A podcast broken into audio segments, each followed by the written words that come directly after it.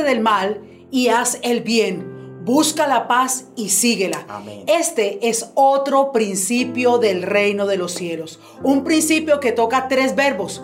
Apartar, buscar y seguir. ¿De qué tenemos que apartarnos? Apartarnos de la grosería, de la maledicencia, del pecado, de todo lo que le desagrada a Dios. ¿Qué tenemos que buscar? La paz, esa paz que sobrepasa todo entendimiento para con Dios y para con los hombres. ¿Y qué tenemos que seguir? Esa paz es una constante. Debo andar en paz en todo tiempo, a todo momento, en todo lugar, porque esto hará que no se multiplique el mal, sino el bien. Pastor, Dios lo bendiga grandemente. Damos una vez más gracias a Dios por este tiempo y por esta oportunidad de poder estar en sus casas llevando las buenas nuevas de salvación y sabiendo que nuestras vidas van a ser hoy alimentadas y edificadas por el Señor.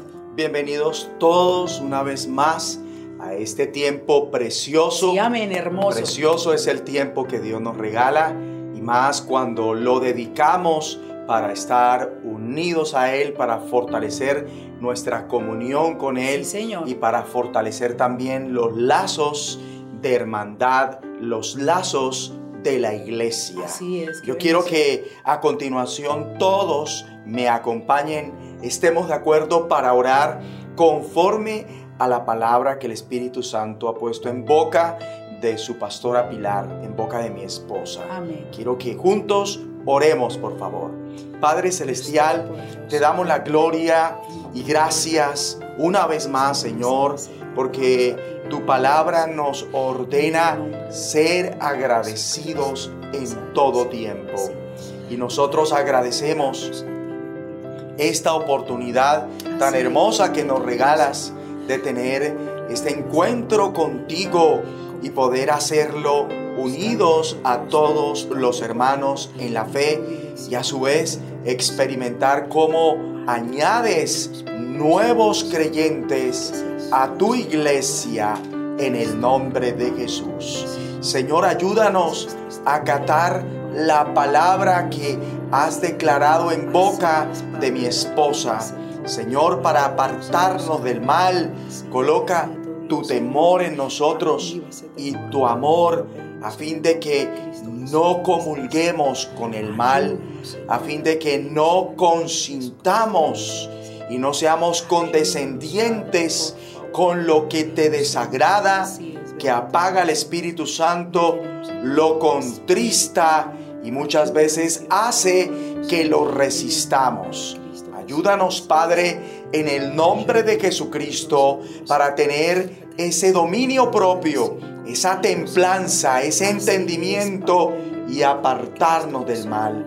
Sigue enseñándonos a diferenciar entre lo bueno y lo malo para no llamar a lo bueno malo y a lo malo bueno y apartarnos efectivamente de todo lo malo y poder así multiplicar el bien en vez del mal. Y dirígenos a través del Espíritu Santo a buscar la paz, esa armonía que debemos tener contigo, esa comunión permanezca intacta por causa de que tú nos ayudas y haces que busquemos la paz, que apartarnos del mal y buscar la paz sea una prioridad de nuestras vidas. Haznos entender que estamos llamados a buscar la paz diariamente. Te lo pedimos en el nombre de Jesucristo. Esa paz y esa armonía que necesitamos también con los que nos rodean. Que luchemos día a día para estar en paz con todos los hombres en lo que dependa de nosotros. Que nos esmeremos para hacerlo.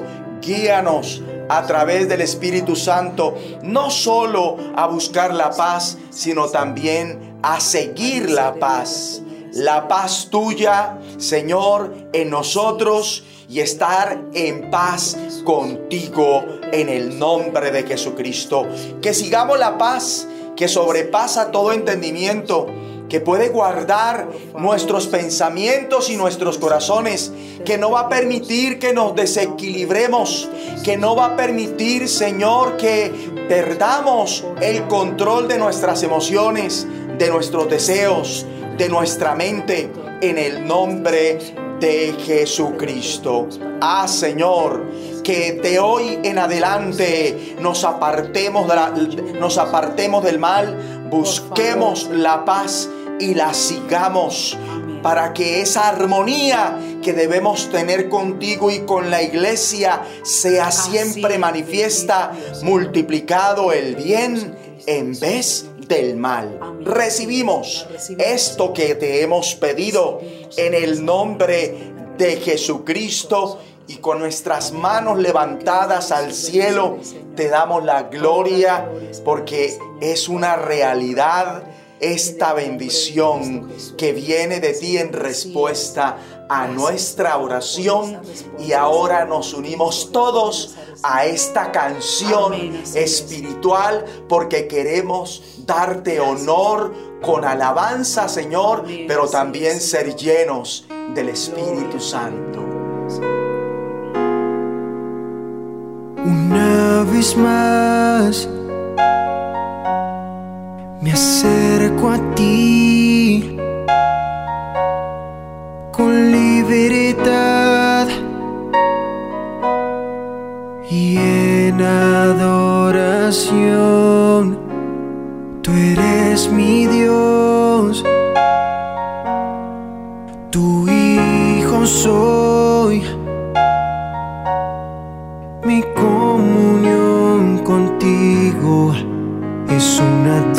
Dulce bendición. Abba Padre, Abba Padre, estar contigo es una dulce bendición. Abba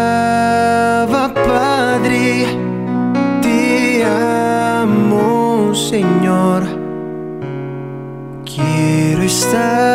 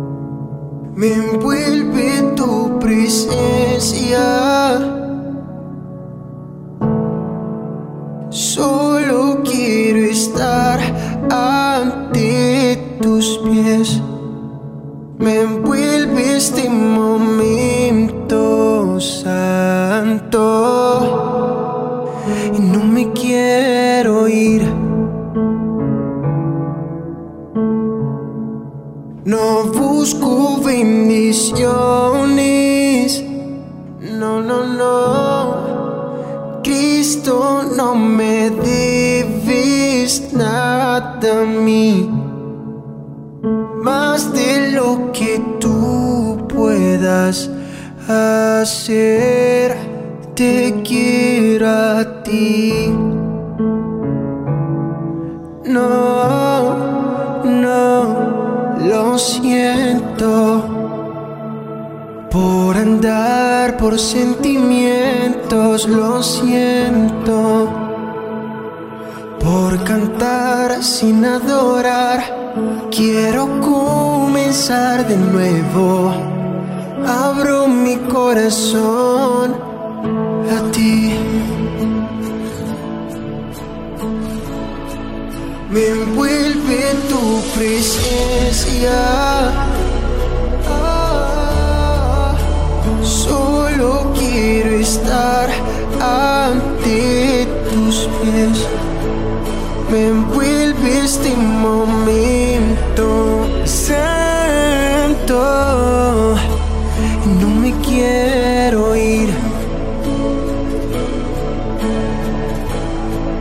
No busco bendiciones. No, no, no. Cristo, no me debes nada a mí. Más de lo que tú puedas hacer. Te quiero a ti. Cuánto te quiero. Y nada más, y nada más, y nada bastará. Te quiero a ti.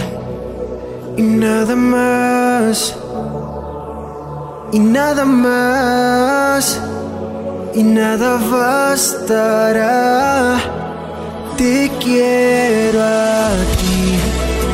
Y nada más, y nada más, y nada bastará. Te quiero a ti, y nada más, y nada más, y nada bastará. Te quiero a ti, nada más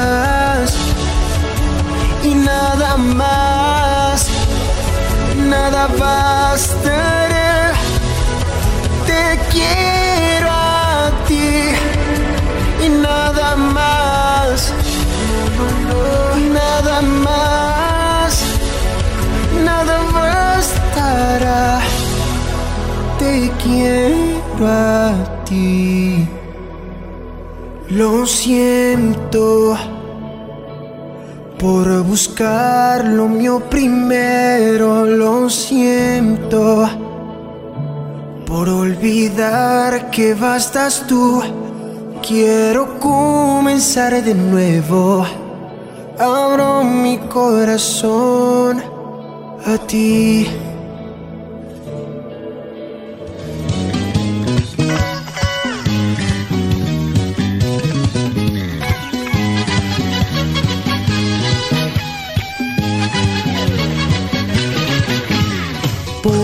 Aceite en mi vida, Señor, de tu fuego en mi corazón.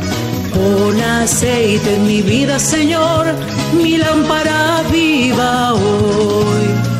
Pon aceite en mi vida, Señor, de tu fuego en mi corazón. Pon aceite en mi vida, Señor, mi lámpara viva hoy. Y me gozaré y me alegraré. Él me ha vestido de lino fino, del gozo de su salvación. Y me gozaré y me alegraré. Convidado he sido a las bodas, a mi rey pronto veré.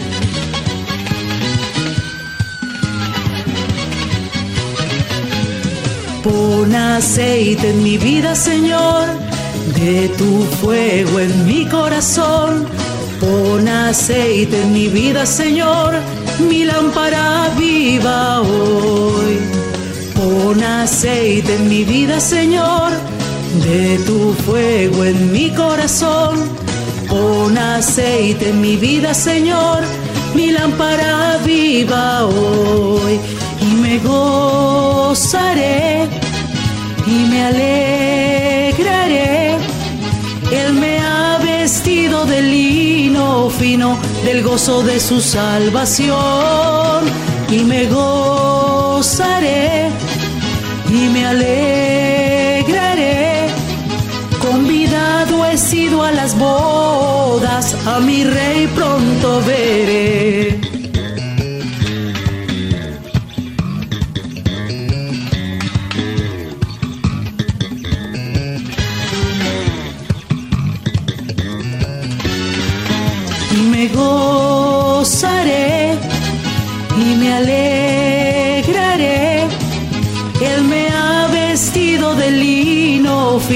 Del gozo de su salvación y me gozaré y me alegraré.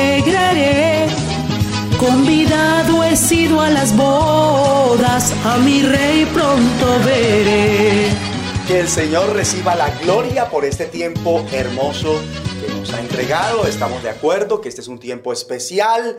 Con alegría de corazón vamos a recibir todo lo que viene a continuación hasta el final de esta conexión. ¿Para qué? Para terminar bien este mes este año y hasta que Cristo venga, porque la bendición va en aumento. Isaías 64, capítulo 5, hagamos la lectura juntos en el nombre de Jesucristo. Saliste al encuentro del que con alegría hacía justicia, de los que se acordaban de ti en tus caminos. He aquí, tú te enojaste porque pecamos. En los pecados hemos perseverado por largo tiempo. ¿Podremos acaso ser salvos? Muy bien. Y el asunto que vamos a tratar a continuación precisamente es la cuestión final que acabamos de leer en este verso bíblico. ¿Podremos acaso ser salvos? Muy buena pregunta. Porque, ¿cómo puede un cristiano ser salvo si está multiplicando el mal y no el bien? ¿Saben qué se nota en muchos hijos de Dios hoy día? Que ellos piensan que son salvos pese a lo malo que hacen. Hay cierto cinismo, descaro y desfachatez en este pensamiento. Y esto porque tienen un concepto deforme de la gracia, un concepto satánico, ya que todo concepto divino no acorde a las escrituras es satánico. Muchos hijos de Dios alegan que sin importar lo que hagan, son salvos pues Dios es su padre y eso nadie lo puede cambiar. ¿Y qué padre condenaría a sus propios hijos? Eso es lo que piensan ellos. Y viene al caso la reciente noticia de un futbolista muy reconocido, quien infortunadamente protagonizó una riña violenta contra sus padres. Y precisamente fueron sus padres, los padres de esta figura deportiva, los que notifican a las autoridades respectivas para que su propio hijo fuese controlado. Y cabe decir que este no es el primer caso donde los padres denuncian a un hijo ante las autoridades por su mal comportamiento y tampoco será el último. Hay ocasiones cuando el hecho de ser padre no impide a ese padre que denuncie a su propio hijo por sus delitos y pecados. Ahora, esto puede llevar a ese hijo a una judicialización y condena ante las autoridades competentes. Inclusive ha pasado que por el delito cometido ese hijo ha sido sentenciado a prisión y en el peor de los casos a pena de muerte en algunos lugares del mundo. Y por esto, ¿son esos padres malos? ¿Son malos padres?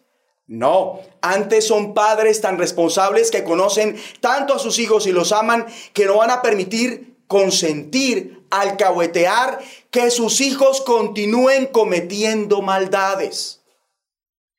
A los padres pregunto, ¿Qué clase de padres somos? A los que piensan un día en casarse y tener hijos, ¿están preparándose para ser los padres que deberían ser según Dios? Porque Él nos hizo y no nosotros a nosotros mismos. Reitero la pregunta a todos los que actualmente somos papás. ¿Qué clase de padres somos? ¿Los que cultivan lo malo en los hijos o los que erradican lo malo en sus hijos? Y vamos a responder con sinceridad en presencia de Dios, basta con que Él lo sepa. ¿Será que alguna de las personas procesadas en el mundo por ciertos delitos. No tenían padres que en su momento contribuyeron para que fueran descubiertos a sabiendas de que su colaboración podía costarle la libertad y hasta la vida de ellos. Claro que los tuvieron. Aquellos padres Hicieron lo que hicieron por el bien de ese hijo y de esa hija, por el bien de la familia y aún por el bien de la sociedad. Y este tipo de padres de alguna forma ilustran al Dios creador, al Dios y Padre de nuestro Señor Jesucristo, nuestro Abba Padre, en una faceta que muchos niegan, no la aceptan porque no les conviene. Leamos nuevamente el versículo del pasaje con que inicia esta gran lección Isaías 64, sí, versículo 5. Saliste al encuentro del que con alegría hacía justicia, de los que se acordaban de ti en tus caminos. Y he aquí, tú te enojaste porque pecamos.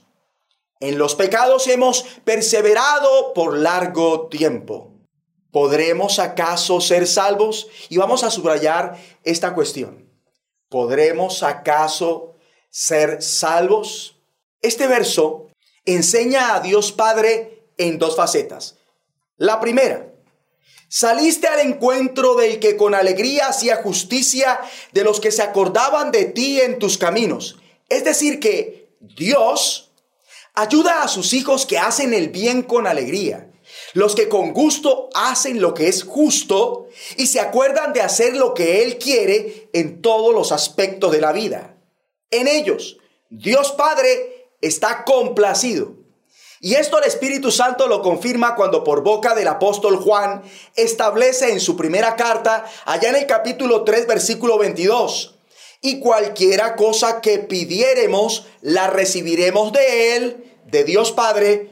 Mire por qué la va a conceder. Porque guardamos sus mandamientos y hacemos las cosas que son agradables delante de Él. Dice el Señor, para los santos que están en la tierra y para los íntegros es toda mi complacencia. Salmo 16.3. Con esto es lo que cuenta todo fiel hijo de Dios Padre, su complacencia. Abba Padre está complacido en los cristianos que viven para hacer todo el bien que Dios quiere. Por otro lado, veamos la segunda faceta. Isaías 64, versículo 5, ahí en la parte B. He aquí, tú te enojaste porque pecamos. En los pecados hemos perseverado por largo tiempo. ¿Podremos acaso ser salvos? No dejemos de subrayar esta cuestión. ¿Podremos acaso ser salvos? Aquí el profeta Isaías está hablando con Dios en representación de su pueblo, de los hijos de Dios que desafortunadamente pecan. Y el profeta enseña que Dios definitivamente está enojado con los que de su pueblo pecan, porque como Él lo dice, en los pecados hemos perseverado por largo tiempo. Ya haciendo un análisis de la reacción de los padres ante las fechorías de sus propios hijos, ellos, los padres, por lo general suelen enojarse, pese a que son sus hijos. O sea que un padre cuerdo jamás será indiferente a los errores de sus hijos. No le va a resbalar la desobediencia ni el mal comportamiento de uno de sus hijos o de la mayoría de sus hijos. Ahora, cuánto más Dios se enojará con sus hijos cuando estos pecan y perseveran por largo tiempo en esos pecados. O sea que, por un lado, Dios está complacido, por otro está enojado. Preguntémonos cada uno en qué faceta está Dios ahora mismo conmigo, complacido o enojado. Y quiero aclarar algo de la complacencia de Dios que difiere de su amor general. ¿En qué sentido? Que aunque Dios ama a todos, no complace a todos. Vemos a Dios que en su gran amor permite que el sol que él mismo creó beneficie tanto a buenos y malos. Igual la lluvia que Dios envía que caiga sobre justos e injustos. Pero de ahí a que Dios conceda los anhelos del corazón de una persona, esa persona debe tener la complacencia de Dios para recibir el deseo cumplido de parte de Dios. Por eso, escrito está que Dios está lejos de los impíos, a los cuales no les niega el sol ni la lluvia, pero Él oye la oración de los justos, según Proverbios 15, 29. Y esto porque el sacrificio, es decir, las ofrendas de los impíos, que se benefician del sol y la lluvia, es abominación a Jehová, mas la oración de los rectos es su gozo, su complacencia, según Proverbios 15:8. Volvamos a la matriz bíblica de esta enseñanza, Isaías 64:5. Saliste al encuentro del que con alegría hacía justicia, de los que se acordaban de ti en tus caminos. Y aquí que tú te enojaste porque pecamos. En los pecados hemos perseverado por largo tiempo. ¿Podremos acaso ser salvos? Vamos a mantener esto subrayado. ¿Podremos acaso ser salvos? Mejor dicho, tú, Dios, ¿Conoces a aquellos hijos tuyos íntegros, justos y rectos, que hacen lo correcto con alegría, que guardan un buen recuerdo de tu forma de trabajar, pero qué enojado has estado con nosotros? Hemos pecado y lo hemos mantenido por tanto tiempo. ¿Hay alguna esperanza para nosotros? ¿Podemos ser salvos? Y esta pregunta es clave. ¿Pueden tus hijos ser salvos cuando estos no quieren dejar de pecar? ¿Podemos ser salvos si siendo tus hijos no se quiere vivir más por la fe? ¿Ustedes qué dicen? Sobre todo cuando sin fe es imposible agradar a Dios. Veamos la respuesta bíblica en el siguiente versículo 6. Si bien todos nosotros somos como suciedad y todas nuestras justicias como trapo de inmundicia y caímos todos nosotros como la hoja y nuestras maldades nos llevaron como viento. Nadie hay que invoque tu nombre, que se despierte para apoyarse en ti, por lo cual escondiste de nosotros tu rostro y nos dejaste marchitar en poder de nuestras maldades. Versículo 8. Ahora pues Jehová, tú eres nuestro Padre, nosotros barro, y tú el que nos formaste, así que obra de tus manos somos todos nosotros. Subráyeme por favor esta parte del versículo 8 Ahora pues Jehová, tú eres nuestro Padre. Ven que Isaías está representando a los hijos de Dios con esta confesión y su oración, con este reconocimiento delante del Señor. ¿Lo estamos viendo? Como ya lo dije, el profeta en representación de todos los hijos de Dios reconoce que son como suciedad por cuanto insisten en hacer lo que Dios quiere a la manera de ellos mismos y no como Dios quiere. Con la actitud que Dios quiere, cuando Dios lo quiere, entonces lo bueno que hacen a su manera es como trapos de inmundicia. También el profeta reconoce que por esto ellos se encuentran como cuando la hoja cae del árbol y por lo tanto sus maldades los llevan como el viento. Jesucristo dice, yo soy la vid, vosotros los pámpanos. El que permanece en mí, yo en él, éste lleva mucho fruto, porque separados de mí, nada podéis hacer.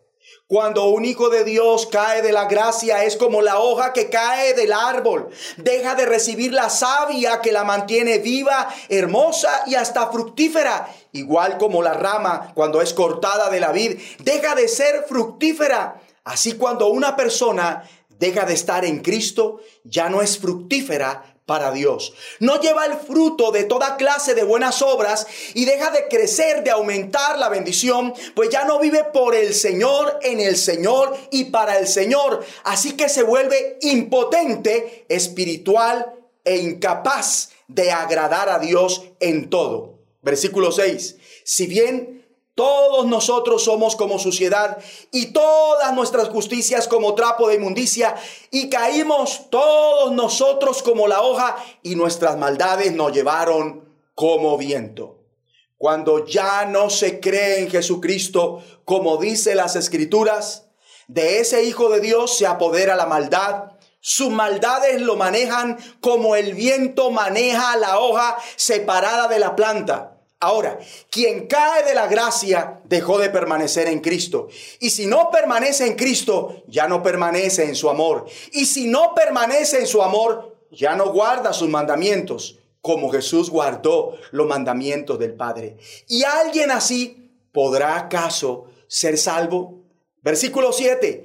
Nadie hay que invoque tu nombre, que se despierte para apoyarse en ti, por lo cual escondiste de nosotros tu rostro y nos dejaste marchitar en poder de nuestras maldades. Esta confesión enseña que los malos hijos de Dios no lo invocan, no le oran ni lo adoran. Es decir, viven fuera de su presencia. Ejemplo, a la hora de la intercesión no se conectan en su congregación, dejan de congregarse a la hora y los días establecidos para hacerlo, como por ejemplo en las alboradas. Ellos no se apoyan en Él, quien es su Padre. Tienen al Padre de adorno como una figura más, religiosamente hablándolo, mas no tienen una relación proactiva con Él y por esto están marchitos en poder de sus maldades o pecados, dormitan espiritualmente. Vamos al versículo 7. Nadie hay que invoque tu nombre, que se despierte para apoyarse en ti, por lo cual escondiste de nosotros tu rostro y nos dejaste marchitar en poder de nuestras maldades.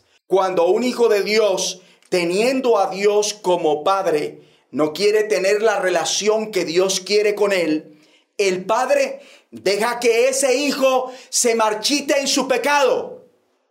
Como lo estamos viendo, así como esas hojas marchitas terminan. Lo abandona y deja a merced de sus pecados. Con razón, dice la vid verdadera, es decir, Cristo Jesús, el que en mí no permanece será echado fuera como pámpano y se secará y los recogen y los echan en el fuego y arden como lo estamos viendo. O sea que los hijos de Dios marchitos y secos están así porque no quieren dejar esa maldad, esa desobediencia, ese pecado, ese comportamiento. Muy pronto Dios mandará por ellos y los echará en el fuego y arderán. Arderán en el fuego de la ira de Dios, en el fuego de la aflicción, en el fuego de la prueba, en el fuego de la gran tribulación en el fuego de la enfermedad, del tormento demoníaco, de la pobreza, de la bancarrota, de la deuda. Quizás, ¿por qué no? Algunos arderán en el fuego que nunca se apaga. Y en estas condiciones, ¿podrán acaso ser salvos? Versículo 8. Ahora pues, Jehová, tú eres nuestro Padre. Subrayemos esta parte. Tú eres nuestro Padre. Continuó con la lectura nosotros barro y tú el que nos formaste. Así que obra de tus manos somos todos nosotros.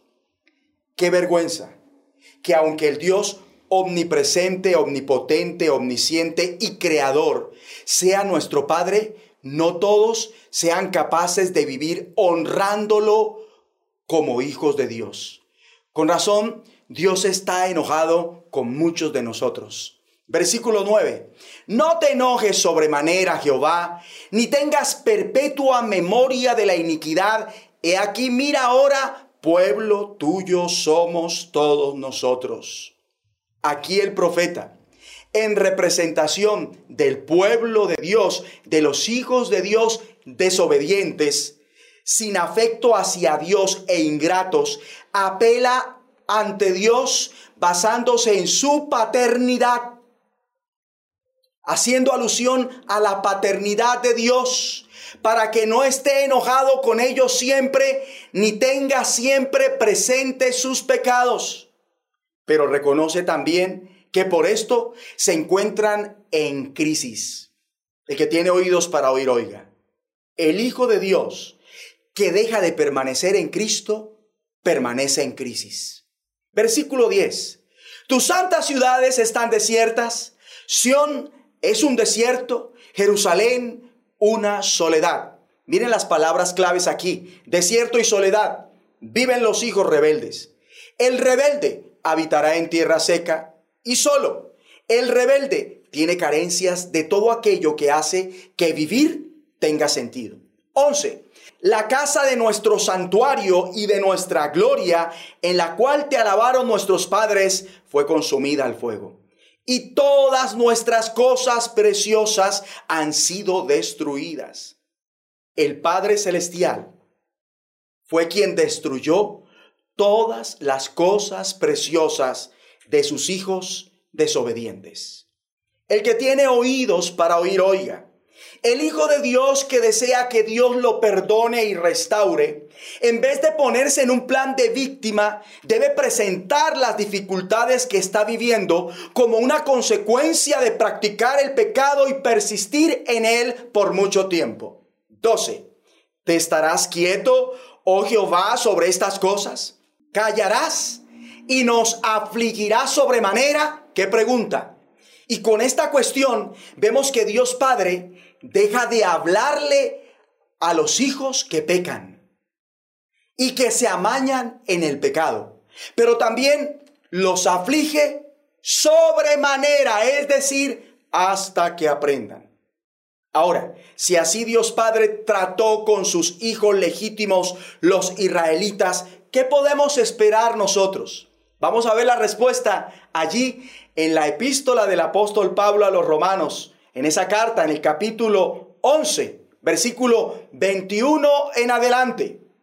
Porque si Dios no perdonó a las ramas naturales, a ti tampoco te perdonará. Vamos a subrayar esta última frase. A ti tampoco te perdonará. El Espíritu Santo dice, si Dios no permitió que las ramas naturales siguieran en el árbol, tampoco a ti te dejará seguir si te falta la fe. Si Dios rechazó a los judíos en general, también podría hacer lo mismo con cualquiera de ustedes. Por eso, preste atención a esta observación del Espíritu Santo hecha en el versículo 22. Mira pues la bondad y la severidad de Dios. La severidad ciertamente para con los que cayeron. ¿Lo están viendo? Dios es severo para con los que caen en la desobediencia, para los que para con los que caen en el mal, en el pecado. Continúo con la lectura. Pero la bondad para contigo si permaneces en esa bondad. ¿Qué aclaración? Pues de otra manera, tú también serás cortado. Vamos a subrayar esto. De otra manera, tú también serás cortado. Es decir, serás rechazado por Dios. Vemos aquí las dos facetas que aprendimos de Dios Padre. Dios Padre complacido, pero también enojado. Dios Padre bueno, pero también severo. Es que el Padre bueno que nosotros tenemos es estricto. Y verdad, refiriéndome un poco a los hijos y la posición que tienen la mayoría de los hijos hoy respecto al trato de sus padres hacia ellos, ellos buscan más unos padres buenos, comprensivos y amorosos, que los soporten, que los perdonen, pero no que les exijan, no que los corrija y mucho menos que los castiguen. ¿O me equivoco? Retomando, con Dios Padre, desafortunadamente, mucha iglesia se quedó con el Dios bueno y relegaron al Dios severo. Es que a muchos cristianos le conviene un Dios bueno que no sea estricto. Por eso no hablan del Dios bueno que es severo, estricto, porque no les conviene. A ellos les conviene más un Dios alcahuete, perdonador de pecados, que la mayoría de las veces ellos ni siquiera quieren reconocer. Que comprenda que son seres humanos rotos e imperfectos y que los acepte así en Cristo para seguir rotos y pecando. El Dios bueno es severo. Tan bueno es que a sus hijos fieles les promete que estarán con Él siempre. Tan bueno es que a sus hijos naturales les dice que si no permanecen en incredulidad, es decir, si no persisten ni perseveran más en el pecado, Él los injertará nuevamente en Él. Y tan severo es que a sus malos hijos no los dejará estar siempre con Él. Por eso, Jesucristo no solo habló del paraíso, sino también del infierno. No solo enseña acerca del amor de Dios, sino también de su ira. Por eso Jesucristo no solo habló de las moradas celestiales, sino también de los lugares de tormento eterno. Porque su Padre que es bueno, también es severo. Desafortunadamente, cuando no se entiende esto, cristianos por ahí vagan de iglesia en iglesia tratando de encontrar un lugar donde solo se les hable del Dios bueno. Y cuán severo será el Dios bueno con este tipo de creyentes, que siendo beneficiarios de la bondad para con ellos, no permanecieron en la voluntad de Dios, no permanecieron en Cristo, no persistieron ni perseveran en esa bondad para agradarlo en todo, así que no queda de otra para Dios que cortarlos con todo el dolor los rechazará. Algo habló Jesús acerca de este rechazo cuando enseñó acerca de los que engañosamente piensan que serán salvos por agradar a Dios como ellos quieren y no como Dios quiere. Que piensan que serán salvos por la fe que realmente no tienen las buenas obras que Dios quiere. A esto dice y les dirá en su propia cara, de cierto os digo que no os conozco. Estas mismas palabras las emplea el Señor para referirse a las vírgenes que en un principio estaban con las otras vírgenes esperando al esposo. A ella les dice, de cierto os digo que no os conozco. Además, de que ellas cabecearon y se durmieron, a ellas se les agotó el aceite de la lámpara, que representa la savia que vivifica la hoja y la rama, y así como la lámpara sin aceite no alumbra, tipo de las buenas obras que el Señor quiere que hagamos, la hoja y la rama sin savia no sirve, no fructifica ni crece, tipo de la cosecha de buenas obras que Dios quiere que hagamos. Y por no multiplicar el bien, el Señor le dirá, de cierto os digo que no os conozco, nunca os conocí, apartados de mí, hacedores de maldad. Con todo esto, encuentro que aunque es verdad que en Cristo Dios descargó su ira por los pecados de la humanidad, esto no significa que Dios deje de enojarse cuando ahora sus hijos pecan deliberadamente.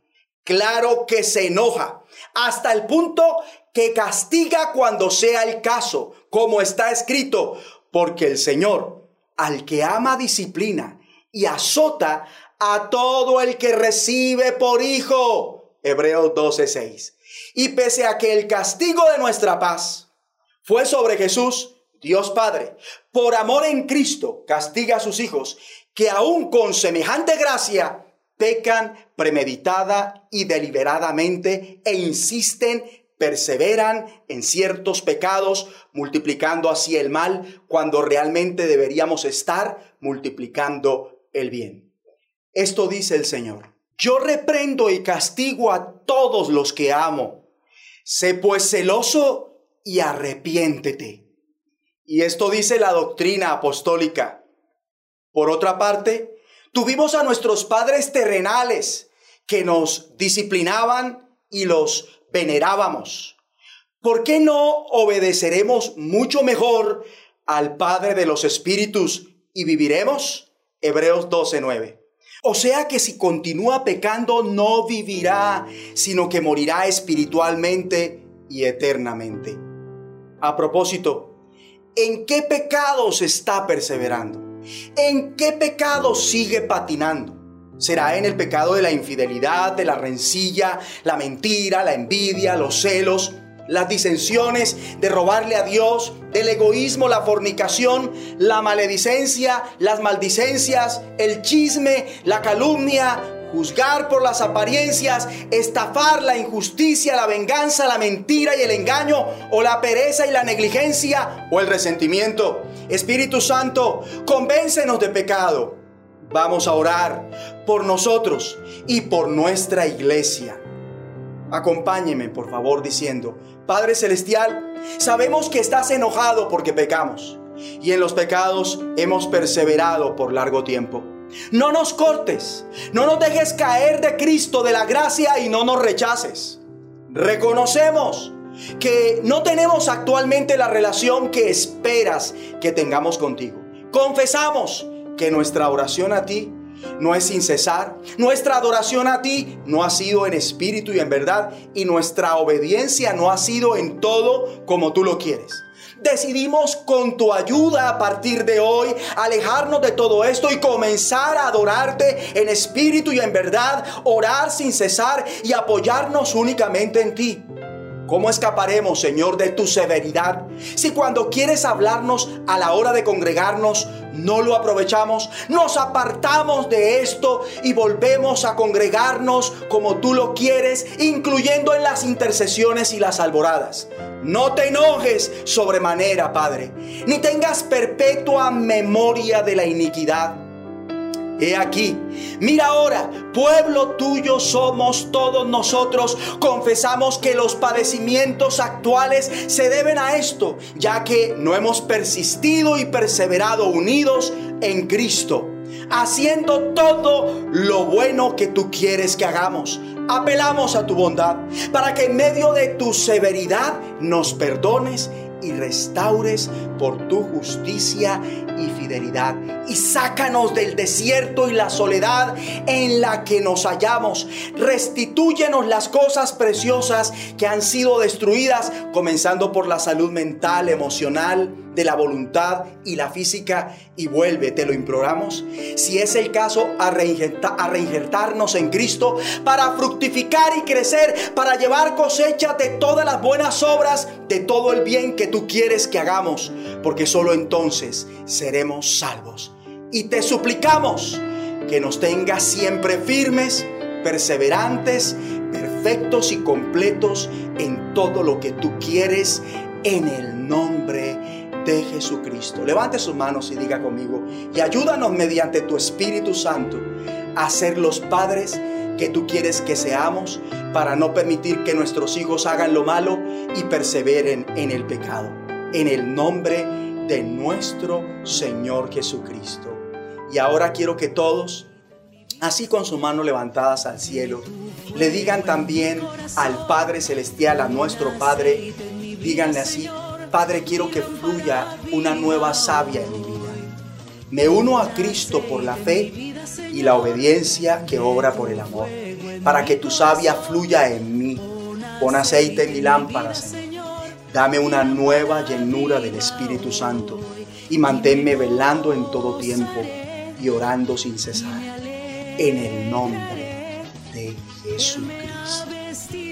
Así recibimos lo que hemos pedido y somos llenos con el Espíritu Santo. Amén. Amén. Convidado he sido a las bodas, a mi rey pronto veré.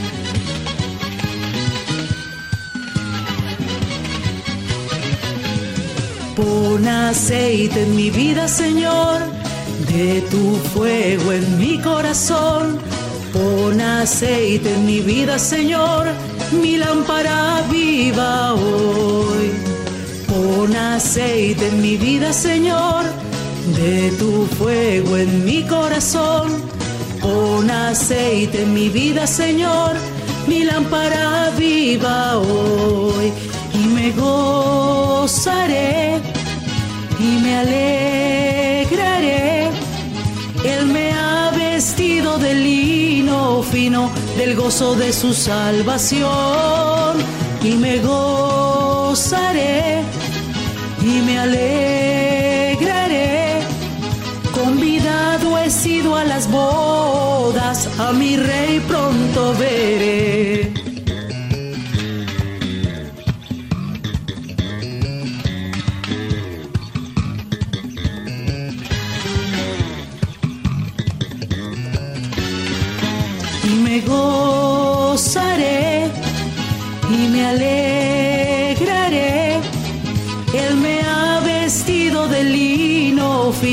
Del gozo de su salvación, y me gozaré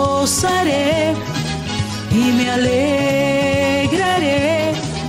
Convidado he sido a las bodas, a mi rey pronto veré.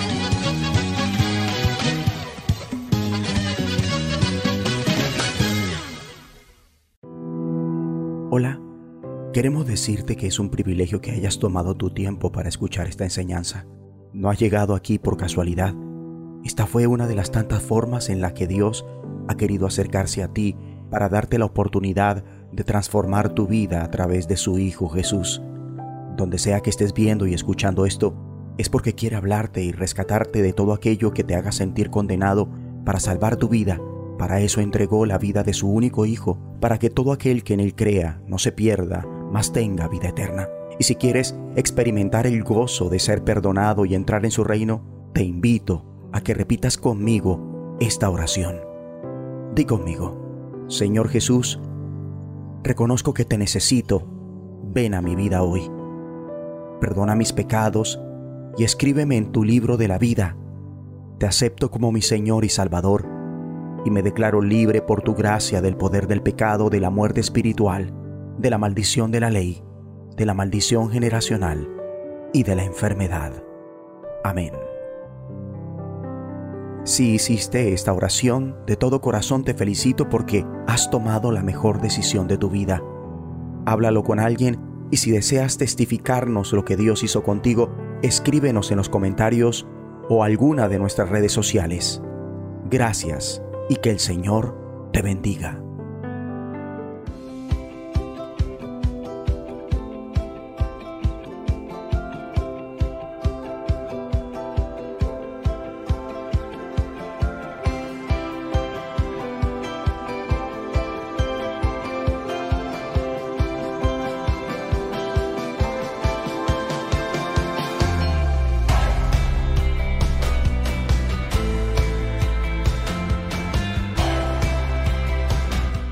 ¿Podemos acaso ser salvos? Dios lo bendiga, pastor. Esa palabra nos recuerda que Dios es un Dios amoroso, compasivo, misericordioso, pero también es un Dios justo, un Dios que es severo, un Dios que no tiene por inocente al culpable y un Dios que por amor a sus hijos los va a disciplinar. Espero que haya sido de gran bendición para su vida, que el refuerzo haya surtido efecto en sus corazones y que la enseñanza haya transformado cada una de nuestras mentes. Los bendecimos si usted considera que esto que acaba de escuchar se lo ha dado Dios. Por favor, dele un like a este mensaje. Si no ha compartido este mensaje, lo puede hacer enseguida terminando la conexión. Ahí usted mira aquí abajito aparece compartir, le da a compartir y extiende a sus contactos esta bendición tan especial que acabamos nosotros de recibir. Si no se ha suscrito a este canal, hágalo, suscríbase. ¿Para qué? Para que pueda recibir siempre todo nuestro contenido. Va a ser notificado del contenido que vamos a estar compartiendo guiados por el Señor. Y los invitamos esta semana a que no se pierdan, a que no falten a las intercesiones. 5 de la mañana, días martes y jueves. A que sigamos escuchando fielmente una voz de los cielos en la mañana. Disponga su corazón y prográmese para escuchar una voz de los cielos en la noche antes de acostarse igualmente. No olvide numeral, orar sin cesar, numeral palabras de fe, en fin, tenemos bendición para toda la semana. La bendición así es que se aumenta y multiplicamos el bien y no el mal.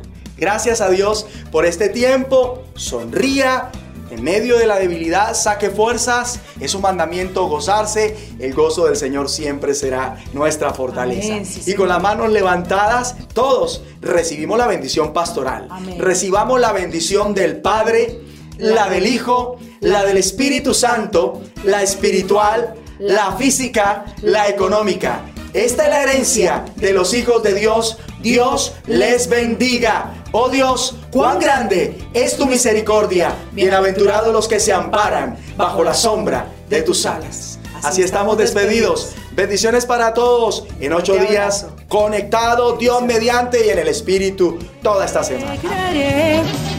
Él me ha vestido de lino fino del gozo de su salvación y me gozaré y me alegraré.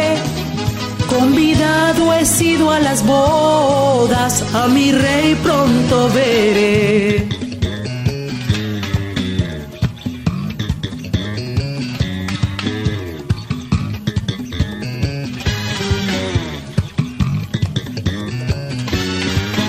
y me gozaré y me alegraré. Él me ha vestido de lino fino del gozo de su salvación y me gozaré y me alegraré. Convidado he sido a las bodas, a mi rey pronto veré.